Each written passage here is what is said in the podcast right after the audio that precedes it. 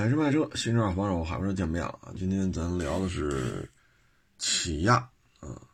起亚呢这个品牌吧，有点像斯柯达和大众，但是呢，呃，现代汽车呢没有那么大的盘子啊，那不像说这个现呃大众集团啊，下边有宾利呀，啊，有这个 Porsche 啊，有奥迪呀。呃，这个品牌数量啊，非常的多啊，还有什么西雅特啊、斯柯达啊。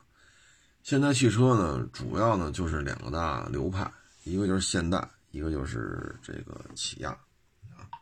所以相对而言吧，还没有那么复杂啊。从二零二零年来看吧，现代汽车啊，包括子公司起亚。二零二零年呢，这一大坨子啊，一共卖了六百三十五万辆，下降了百分之十三，这是二零一零年以来的最低啊。嗯，现在起亚呢，它已经连续六年没有达成销售业绩了啊。但是这里边吧，我觉得咱不能说一味的看着它卖的不好。它全球销量下降百分之十三，但是呢，你要看它这个基数，还卖了六百三十五万辆，啊，下降了百分之十三，还卖了六百多辆，啊，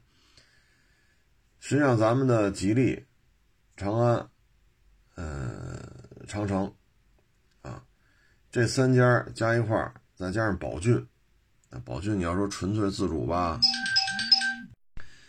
哎呀，抱歉，电话又打过来了啊！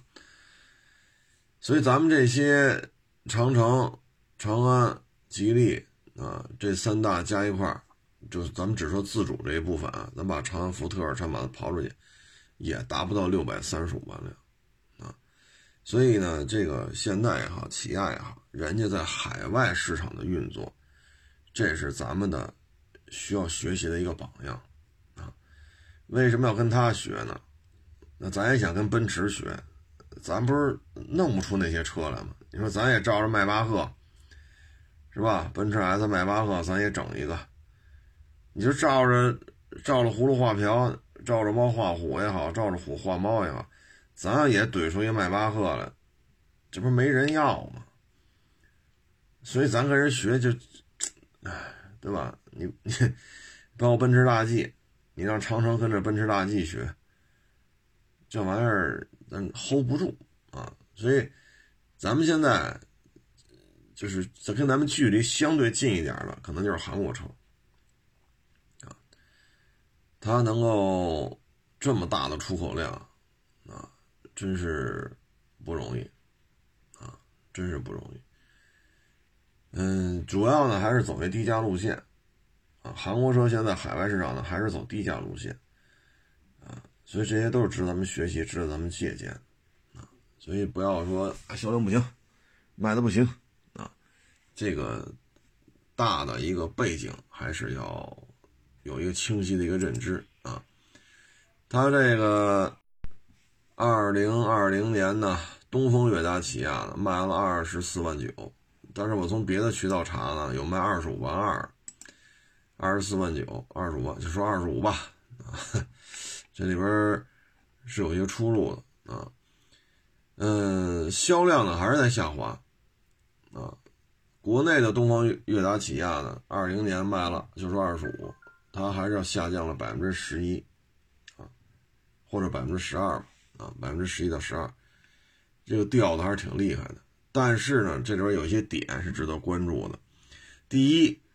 在销量下降了百分之十一或者百分之十二的前提下呢，营业收入增加了百分之二点六，啊，也就是说呢，车的销量下来了，但是，单价上去了，啊。再一个呢，就是，呃，它的你看一些详细的数据啊，东风悦达起亚销售车型的平均单价达到了十二点八七万。同比提升了二点一万元，这也就是为什么说销量下滑，营业收入上涨，啊，这就是跟前日子悦达起亚的高管就说了嘛，十万元以下的车我们以后就不考虑了，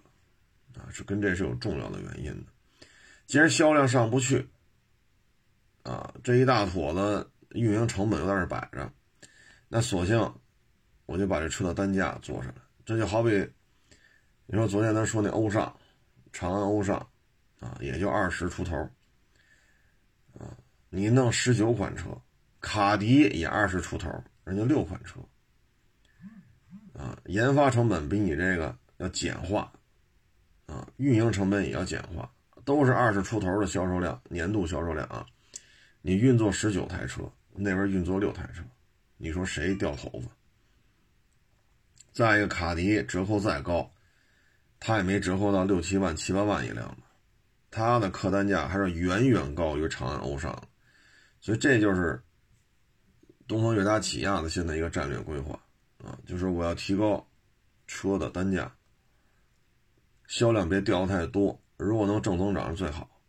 这样的话呢，我营收是在增加的，营收增加呢就意味着利润，它也会增加。否则的话，销量下降，营收下降，利润下降，那就坏了，这就是死循环，你转不出来了就。所以呢，他在去年开始呢，逐渐放弃十万元以下的车型，目前看啊，效果是逐渐开始显现了。他去年的一些新车型吧，你比如说这个 K 五啊，嗯，从市场表现来看吧，K 五的销量是要好于索纳塔时代的，这个一呢跟定价策略有关系，啊，是包税价还是裸车价？再一个呢就是颜值啊，K 五这个凯酷啊，长得还是要比索纳塔时代更符合咱们的审美观。索十呢？我觉得我拍过一个每日一车，说的是索纳塔时代啊。我说这是海鲜城出来的，更像是一个鱼，一条鱼啊。K 五呢，那感觉还是颜值还是比较在线的啊，有一丢丢。当年啊，得有二十多年前了吧，三菱戈兰啊，当时我们管它叫鲨鱼头嘛，它有点三菱戈兰那个劲头子。啊，运动的感觉还是比较明显的。我觉得这俩车啊做 PK 的话，我认为 K5 凯酷的颜值要比索纳时代好很多。所以呢，K5 凯酷呢，你看上市时间也不长啊，卖的还不错，基本上呢月销量就是维持在三千台啊，三千台，甚至于能卖到四千台以上啊。这个销量对于韩系车来讲啊。呃，真是挺难的了啊！B 级轿车嘛，它的定价呢，其实已经跟雅石、天籁、凯美瑞、迈腾、帕萨特，已经跟这些车就是有重合了啊。它也没有像迈锐宝似的，说有有的网友跟我说，他们这迈锐宝十万零几千啊，有的网友跟我说，他们这迈锐宝十一万多啊，嗯。K 五凯酷呢，它还还好吧，它没做到这个份儿上啊，所以从这一点来讲呢，K 五凯酷的成功呢，我觉得最起码，嗯，它是要比这个，嗯，索纳塔时代要强啊，嗯，它要比这个迈锐宝要强。啊我呢看了一下啊，K 五像现在这个报价吧，基本上优惠幅度还不算大，啊，还不算太大啊，没弄成像迈锐宝那样啊，所以价格还算绷得住啊。然后销量以它现在的整体状态吧，一个月少则三千多，好的话过四千啊，这应该说还是得，呃。给点个赞吧，啊，这做的不容易啊。这是它的一个战略车型，嗯，也是新出的，啊，这也算是得到了市场的认可吧。那今年还有一个新出的呢，就是这个嘉华。前两天我在微博上也发这车的照片来，这个嘉华呀，这一看这个呃，这个照片啊，感觉就是什么呢？福特探险者加长了，啊，方方正正的啊，就感觉啊，比福特探险者更有棱角啊。MPV 做成这样的，可能也就是迈特威了啊。当然，这看着跟迈特威不是一个路子啊，它就是一福特探险者的加长版啊。这这大体格子小不了啊，所以海外呢，它的座位数也很多。什么六座、八座、七座、九座、十座啊，那确实比较大啊。这个车呢，能至于就就嘉华能不能在国内说啊搅和搅和啊？你奥德赛加力绅一年加一块啊七八万，GL 八呢卖个十大几万，不到二十万啊。嘉华呢，我觉得造型啊归造型，主要还是看一个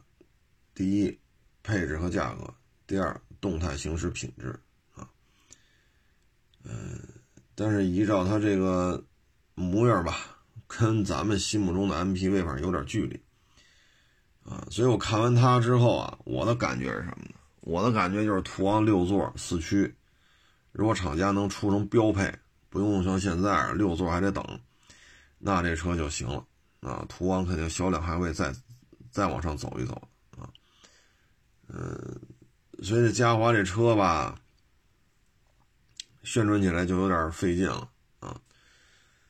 你说 MPV 吧，长得这个模样过于硬朗了啊，跟 MPV 心目中那个状态啊不太一样。你说 SUV 吧，这么大个儿，这这有点走那个红山那个路子了啊。反正这车最终看吧。现在 G L 八呢，二十三万左右最低配，啊，所以就看嘉华卖多少钱了，啊，其实呢，我觉得是这样，你看它，你就会去想象一下北京现代那个胜达，啊，北京现代那胜达呢，因为我们旁边就有做这种新车的，啊，我天天看这车摆在旁边，出来进去天天看，胜达呢就有点细长的感觉了。啊这个嘉华呢，从照片上看呢，就相当于北京现代那胜达的放大版，啊，又略微大了一圈啊，所以这个造型风格呀，它跟 K 五凯酷不一样，K 五凯酷往这一摆，漂亮，这车确实漂亮啊，最起码比索十漂亮啊，嗯，至于说这嘉华嘛，咱们只能看市场疗效了啊，反正起步价呢，GL 八就在二十三左右。奥德赛呢，油车二点四的那个呢，甩的时候能到二十，但是北京二点四的好久没有这车了，因为二点四的没有过六，混动的没到这么低，所以呢，二十小几呢，基本就是别克和本田的起步价，这当然就得看嘉华这车怎么卖了，它确实身材上啊，呃，奥德赛这身跟它没法比。不是一个量级的，只有把 American 版本的奥德赛拉过来，才能跟嘉华说比一比谁大啊？嗯，最终看定价吧，啊，包括行驶品质。现在国内呢，已经不是说谁便宜谁就吃得开了，啊，这个现状呢，咱们说过很多次了，啊，包括起亚自己也放弃了一些低端车型，啊，嗯，这里边呢，像它这个。叫什么幻驰啊，幻驰这车呢很便宜啊，非常的便宜。嗯，自动挡的这个报价在合资品牌里边也真是没谁了啊。嗯，六万四千九，一点四啊，带胎压，带俩气囊，幺七五小轮胎，四 AT 啊，轴距两米五七。这个家里用就是说代步啊，这是没有问题的。六万四千九，店内提车呢，基本就在六万啊，六万左右，有些地方可能都不到六万了。这个比当年的天宇啊，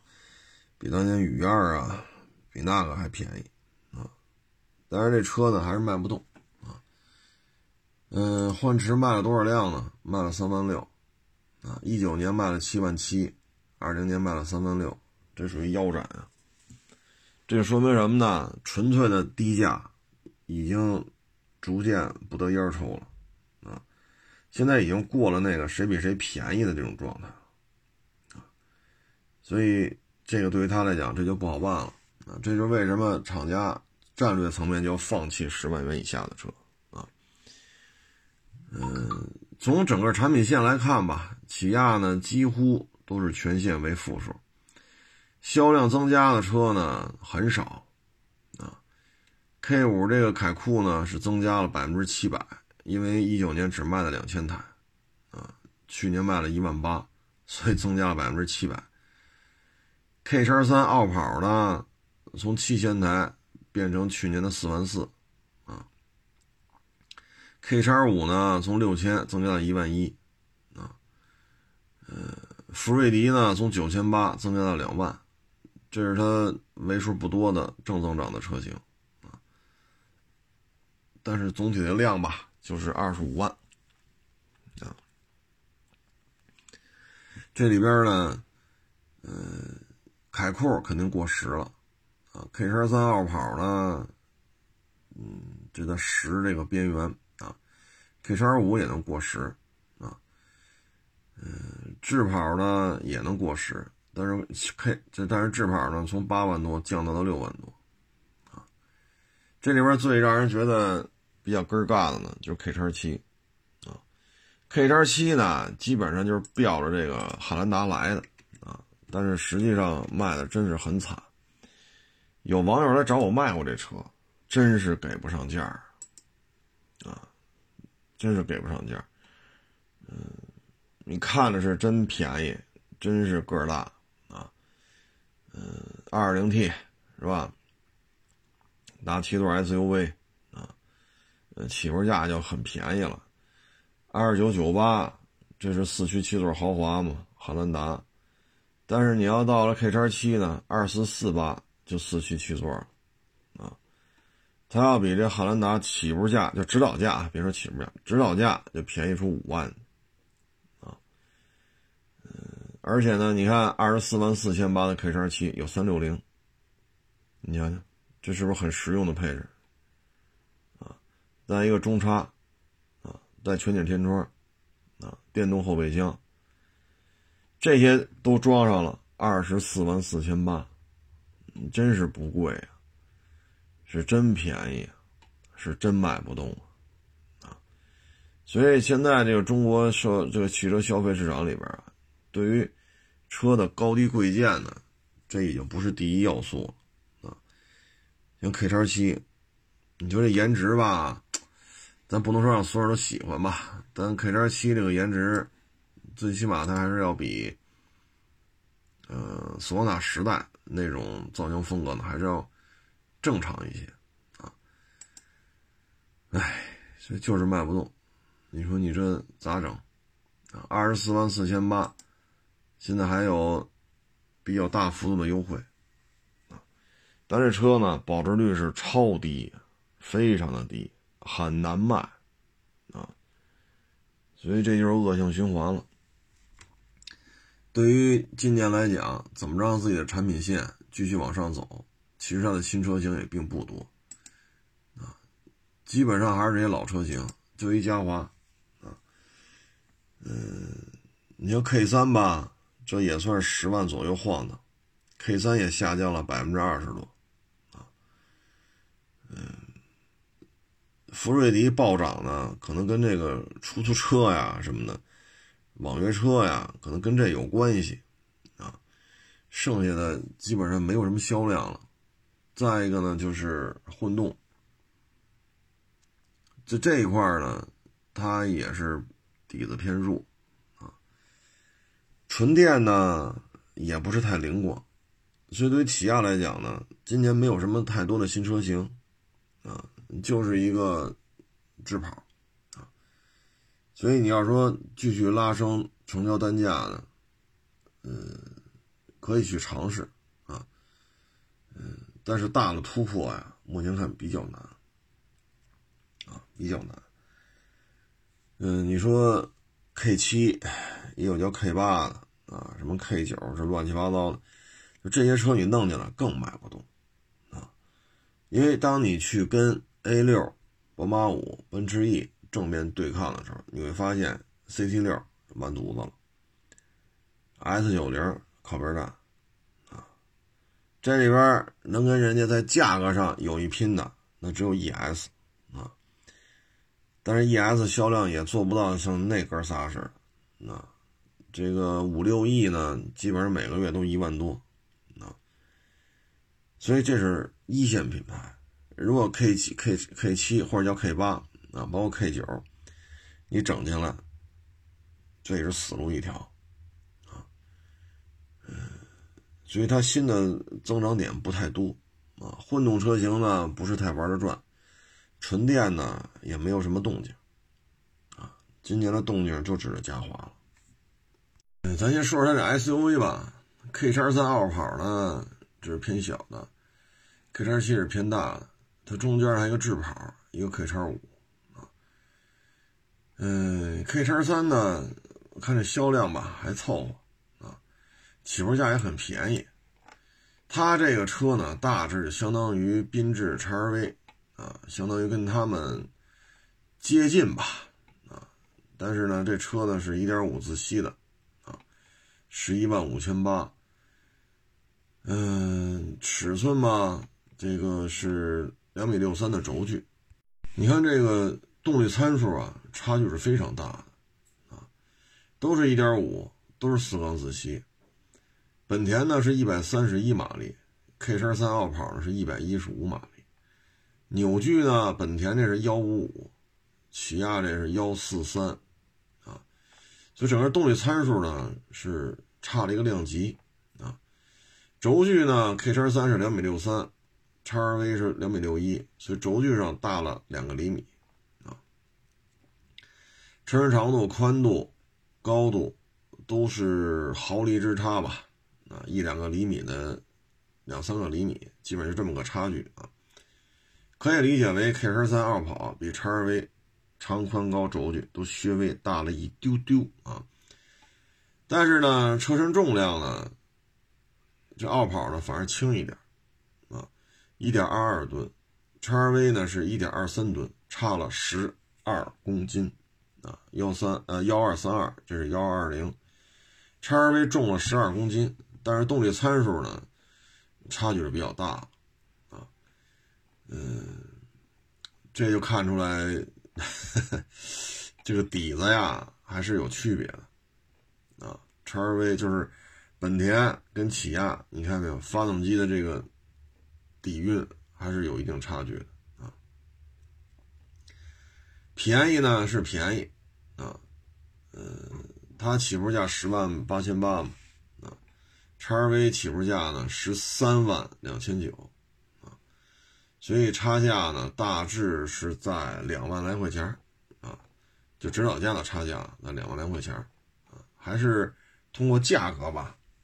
来弥补其他的方面的一些不足啊。嗯，这就是韩国车的现状，就是被日系、德系打压啊。底下呢，它要十万八千八这个价格呢，它跟哈弗 H 六啊又有一定的这种重叠啊。所以现在对于韩国车来讲呢，确实是较为困难啊。哈弗 H 六呢，1.5T 自动两驱，起步价十一万五千九啊，也要比 K 十三傲跑呢贵，但是呢，卖的很好啊。这个就大了，这两米七三八哈弗 H 六啊，二跑是两米六三，所以大了十厘米啊，这就是差的比较多，再加上是一点五 T。所以你看，自主品牌吧，销量上碾压韩系啊。所以你通过 K 十三二跑就能看出来，被日系按在地下摩擦，跟自主品牌比比不过。这就是它很根儿干的地方。K 十三傲跑卖了多少呢？卖了四万四千台啊。高不高，低不低的，反正大家能看出来啊。哈弗 H 六咱就不说了，咱就说这叉 R V 和缤智月销打这俩车在国内投产，月销量几乎就没有低于单车单月一万台，啊，基本上每年十几万，每年十几万。K 叉三 Alpha 就卖了四万多，这就是非常现实的一个市场的一个反馈，啊，跟德系、跟日系，包括跟美系干不过，自主品牌也干不过，等于谁也干不过，啊，你通过 K 叉三这个销售数据，啊，包括它定价，啊，你就能看出来，这里边还是。对于韩系来讲，在国内来讲确实比较根儿干，但是在海外，人家现代加起亚还是卖了六百多万辆。然后就是它这个智跑，智跑轴距两米六四，啊，起步价呢十三万九千九。这个车呢，这个就要比叉 V 啊、缤智又大了一圈因为它比 K 叉三大，K 叉三就比缤智大，所以说大体上接近 RAV4、CRV 了。啊但是起步价呢只有十三万九千九，啊，呃，卖了多少呢？咱们这台车啊，智跑卖了六万来台，六万多台，下降了百分之十七啊，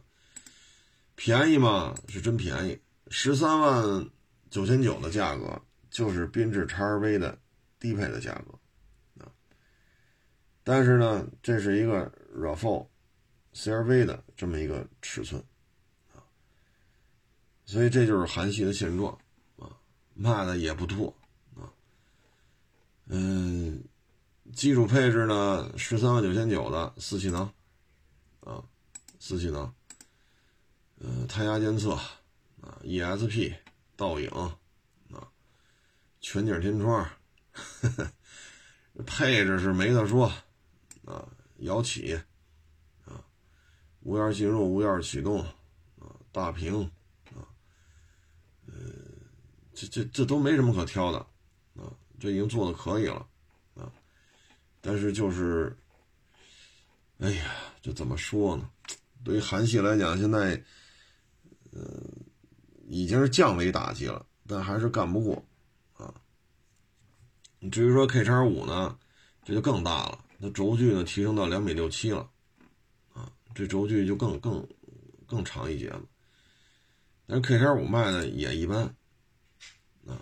才卖了一万一千台，，K 叉五这个这个价格呢，起步价十五万多，这时候你会发现问题所在了。当智跑的起步价十三万多的时候呢，智跑还能卖个六万八，啊，当 K 叉五价格卖到十五万多的时候，它只能卖到一万多，啊，所以对于韩系来讲呢，价格的天花板呀，真是让他们也是没招没招的。嗯，十五万多，又大了一截子，啊，呃，四气囊啊，倒影啊，啊，自动启停啊，啊，就这个那，所以对于韩系来讲呢，能做的只有降维打击，而现在战略层呢提出的要求呢，就十万元以下车又不做，啊，所以至于怎么出一些，啊，就是别老玩降维打击，像 K 五。啊，这个凯酷，我就跟你们这这些车价格非常接近，甚至于有一部分是重合的，咱就正面的硬杠啊，杠出来三四千台的月销量，这就算成功了。现在 K 五凯酷就这么干了，一味的降维打击，不解决任何问题。这边非常典型的案例呢，就是那迈锐宝，有的网友跟我说，他们当地十万零几千就卖啊，有的地儿说十一万多就卖。十万多也好，十一万多也好，咱这车，迈锐宝这多大个儿一车啊？你降维打击，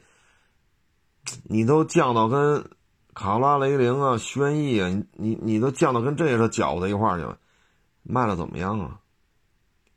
所以这真的不是说靠降维打击能解决的，啊，这事儿很难办，啊，真的是很很很难办。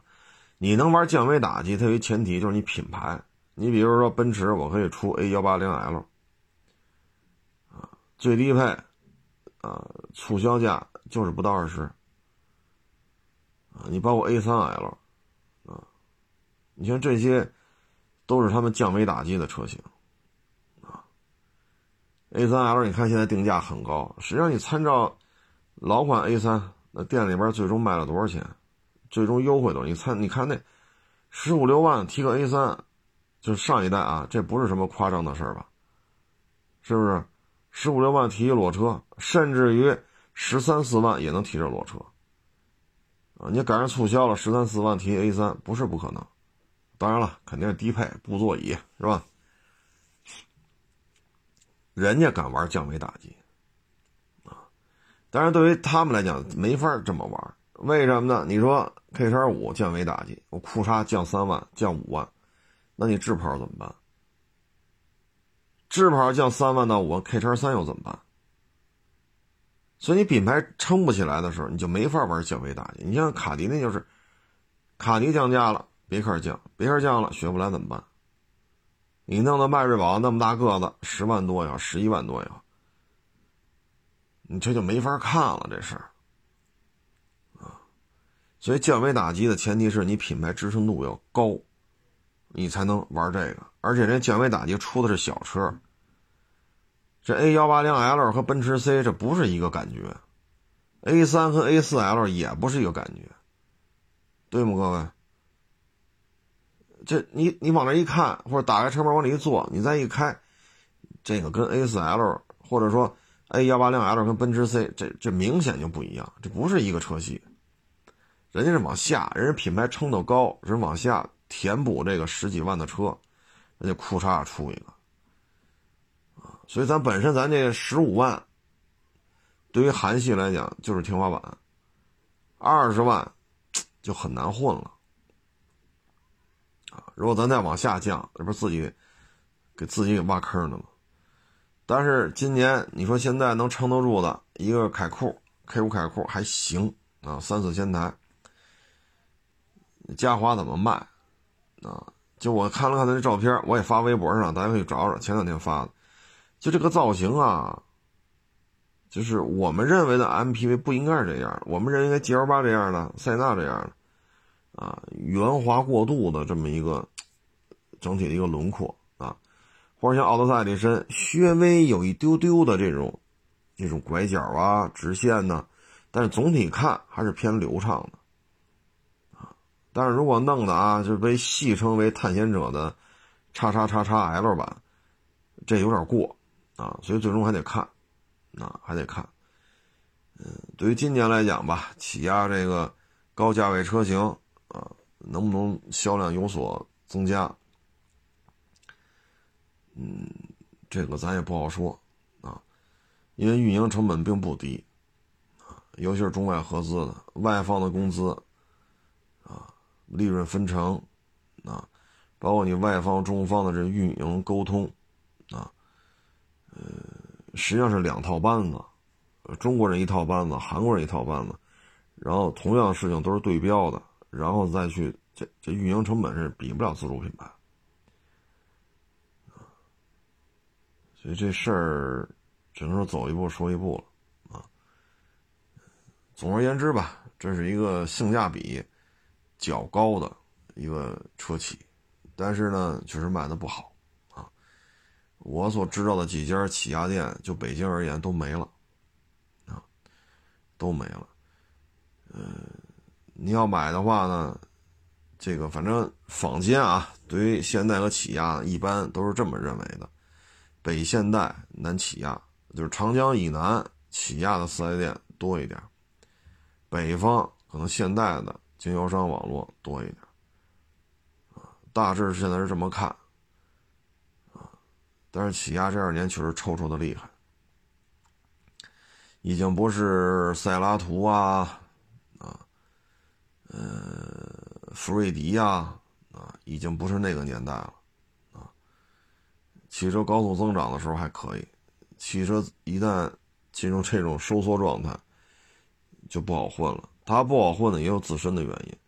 起亚跟现代就有一点点像斯柯达和大众。大众玩命降的时候，本身你斯柯达就被大众认为是一个廉价品牌，大众都往廉价品牌这个路子去走了，你斯柯达就无路可走。现代和起亚，现代玩了命的降价，啊，然后他拿到的资源更多。品牌知名度更高，啊，你对于悦达起亚来就不好办。这就好比说，别克砸价砸的雪佛兰没法活，其实有那么一点点的像啊。嗯，它不同之处在于什么呢？这是两个两个企业在国内，北京现代和东风悦达起亚这之间并没有什么谁是谁的子公司，谁是谁的母公司，没有。但是斯柯达和上汽、大众这之间是吧？这属于一个大的企业当中的不同的分公司啊。呃，雪佛兰、别克这也是上汽通用旗下的不同品牌，所以它有一点点不一样，就体现在这儿。有一点点的相似呢，也体现在这儿，啊，所以大致这么一情况。往上走的话，你有没有什么新车型？啊，所以这个还是比较难的。我呢收过一台 K 三，啊，这 K 三给我印象挺深的，就是配置特别高，啊，带记忆，带烫定动定，啊，这么点车有这么高的配置。这确实也是让我挺意外的，啊，嗯，现在这车还是这样。你比如 K 三，啊，幺幺九八，一点五 CVT 这一版啊，前排还是有加热通风，啊，后排带杯垫，啊，这个确实很少见。啊嗯，后排空调出风口也作为标配了。我那台后排是没有出风口的。然后这个十一万九千八呢，也有一些优惠，所以这个车，我觉得性价比还是可以的啊。ESP 四气囊、倒影、巡航，啊，这个 Auto Hold 天窗，啊，呃，然后再加上咱这烫定动定，就日常代步而言啊。相当可以了，但是动力吧，原来六 AT 的时候动力还是蛮足的，这改成 CVT 了，我没收过啊，但我听一些网友说，感觉偏肉，啊，偏肉，啊，呃，但是油耗下来了，啊，这有什么说什么，所以您要是说想买一些比较实惠的，是舒服是最重要的，那这个 K 三是可以看看的。因为你要买卡罗拉，你要买思域，你要买轩逸，你要买朗逸，我要前排烫定动定，这还真还真有点较劲了这事儿，你知道吗？但是 K 三行啊，我收那台是一五的，是一六的，这我也忘了啊。但那台车就有了，而那台车还有记忆啊，这都是让我挺印象挺深的车型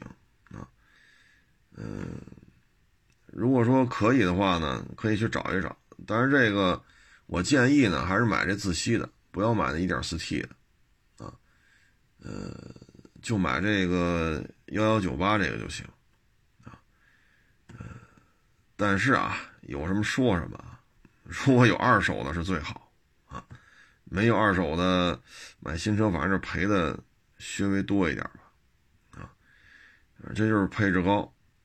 啊，定价低啊。这就是基本它的一个现状吧。嗯，幺幺四八呢是它下一款，现在基本上就是九万来块钱幺幺九八呢也是九万来块钱啊，所以九万多块钱弄一个带烫钉动定的，我觉得还是可以吧。啊，这就是韩系车的一个现状啊，仅供参考吧。二手的肯定性价比更高一点。啊嗯，咱就不说它了啊，咱说点别的。你像今天有网友来找我来嘛，他要去买一个奥迪 S 四啊。S 四呢，说这车啊，现在为什么这么受关注啊？就是因为 S 四呢是 3.0T 啊。昨天我拍那个每日一车 AMG 四缸 C 六三啊，其实这个片子一拍完了吧，你看啊，C 六三再怎么卖，也不可能卖到三四十、四五十。但是呢，奥迪 S 四呢是三点零 T，三点零 T 六缸机，啊，人家指导价就是四十多万，所以性价比就很高了。你像你四十多万，你能买什么 A 四五，对吧？A 四五，A 四五是二点零四缸啊。咱们就是说从小钢炮来讲，同样的价钱，同样德国这边弄过来的，你是愿意买三点零，愿意买二点零的，是不是这道理？所以在这种情况之下呢，奥迪 S 四呢就特别受关注，啊，二手车的价格也特别的高，啊，它要比这个 A 四五什么的，确实是更受欢迎。就这六缸就值了钱了，小钢炮里能做到这么大排量的，越来越少，越来越难得了啊！这还是，所以人家就特别的认这车啊，嗯，包括像当年的 R 三六。为什么现在二手车上还是有人找啊？就是因为那三点六自吸啊，啊，现在大牌自吸的车都很少了啊。但是实事求是的讲吧，R 三六这两年风头有点过了，主要是因为啊车龄太老了，维修费用太高了，车龄一大，这种德国车的持有成本太高。哪怕说你没耍过，没改装过，你开的非常爱惜，你全程电保，你公里数不大。你十年左右的车龄了，它也该坏了啊，橡胶橡胶件啊啊，等等等等啊，所以这两年我感觉二三六的二手市场这个状态啊，呈现出一个缓慢下滑的这么一个这么一个现象啊，所以在大家选购的时候呢，我认为呢，可能按照今天网友说的吧，奥迪 S 四性价比确实很高啊，都四十多万，A 四五十二点零四缸，这是三点零六缸啊。确实挺好啊！再一个呢，今天还有网友来卖他的哈弗 H 九，啊，哪年的我就不说了啊，是一大顶配。这车呀就没法聊了，为什么呢？大顶配，人当时办完牌子了，都过三十了，也没开多长时间。你说现在能给多少钱？啊，能给多少钱？啊，所以这车我们也没法弄，确实贬值率非常的高。啊，我说你要是这个这个三十出头包的牌你要同年份二九九八的汉兰达，比您这车呢，可能还得它得三十三到三十四才能包牌比您这包牌价可能二九九八的话，比那个大顶配 H 有包牌贵个两三万块钱。但是现在收二十多万，妥妥二十多万，收车价必须二十多万，啊，那比您这保值率是高太多了啊。这车呢，我跟他聊了聊，开了几万公里，质量也很好啊。按他说是什么毛病没有，他也没霍霍啊，他也没改装，就是代步，他就喜欢这种带大梁的车，他就喜欢这种车。霸道不是贵嘛，这个配置又高，价格又便宜啊。但是非常可惜，所以这种车售的时候很、很、很、很、很为难，我们也为难，他也为难啊。他说：“你看，他也问别人了啊，他也问别人了。”然后，你说确实哪哪都给不上价。你找什么车行去聊去，这车都给不上价，很尴尬啊，很尴尬。所以自主品牌吧，现在说二十万已经不是天花板了，三十万，现在越来越多自主品牌要突破三十万这天花板了。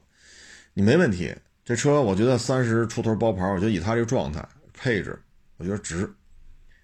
但是你卖的时候怎么办呢？啊所以这就是一个比较根儿尬的一个现状啊。嗯，反正你买吧，你要说喜欢买，我建议啊，买一低配就完了，或者买一中配，大顶配就算了啊。卖的时候实在是赔的太多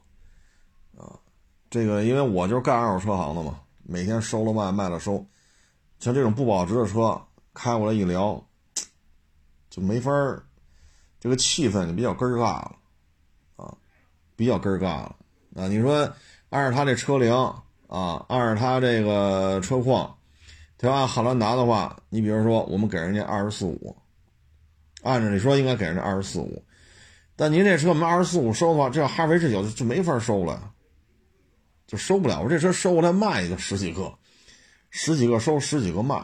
啊，所以自主品牌吧，还有很长的路要走。但是有一个好消息什么呢，跟各位分享一下啊。我看了一些报道啊，就是俄罗斯的军方采购了很多的哈弗 H 九，作为他军方的一个通勤车。啊，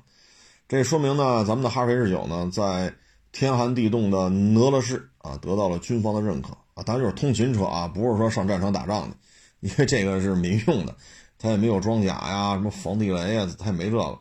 就是通勤车，啊，俄罗斯呢，这个气温普遍偏低，所以在这边能得到认可，也是对于哈弗 H 九的一种品质的认可啊，挺好的。嗯，然后今天呢，这个纳瓦拉也出了，纳瓦拉呀，你说动力配置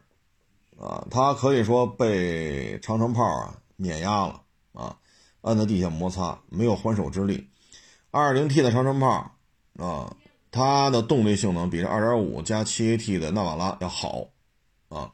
再一个呢，噪音很低，空间也大一丢丢。最关键就是配置啊，气囊多很多，什么锁呀，啊，什么这个什么三六零啊，烫定动定啊，啊，什么 ACC 呀，盲区监测呀，等等等等等等，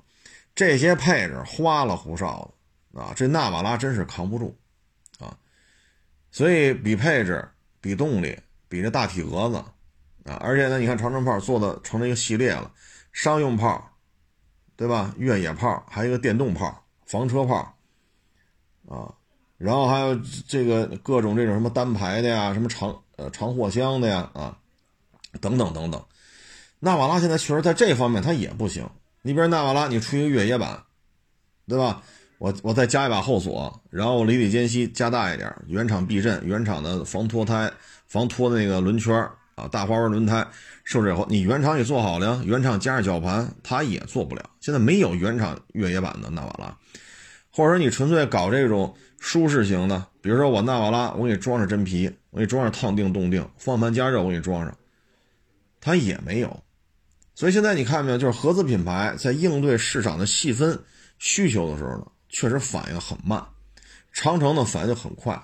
就纳瓦拉而言呢，我觉得这车呢其实开着还行，挺顺的，比途达开着顺。因为车身重量不一样，再一个这台车呢油耗比较低，啊，那油耗比较低。我卖了一些纳瓦拉了啊，那普遍来看吧，纳瓦拉的油耗还是嗯相当 OK 的，啊，嗯，这算是做的不错，嗯，但是没有办法，你现在优点呢就是油耗稍微低一些，其他的，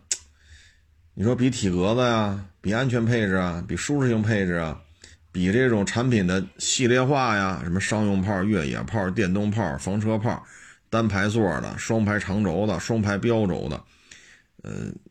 这个我觉得郑州日产这确实要做出很多的反思。咱动力系统换不了，那咱能不能车型的系系列化、家族化，咱能不能做到位？对吗？但是现在好像也做不到啊，所以这就是自主品牌的优势，我反应的速度快。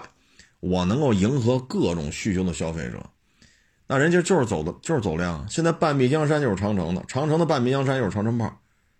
你不服不行啊！人家确实做到位了啊，这有什么说什么。嗯，所以这就是这一天，忙忙叨叨，忙忙叨叨的啊。这个，嗯，今天还一事儿，说标志，东风标志要换 logo 啊。这个吧，我觉得是，哎呀，孰重孰轻啊！现在销量下滑，经销商退网的，经销商亏损的，然后你产品滞销，啊，是这个整个汽车市场对于这个品牌的评价负面的越来越多，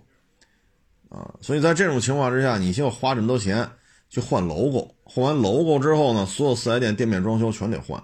四 S 店现在是蓝盒子嘛，蓝盒子你要换成这种颜色的这种车标。那四 S 店的店头装修就得重来。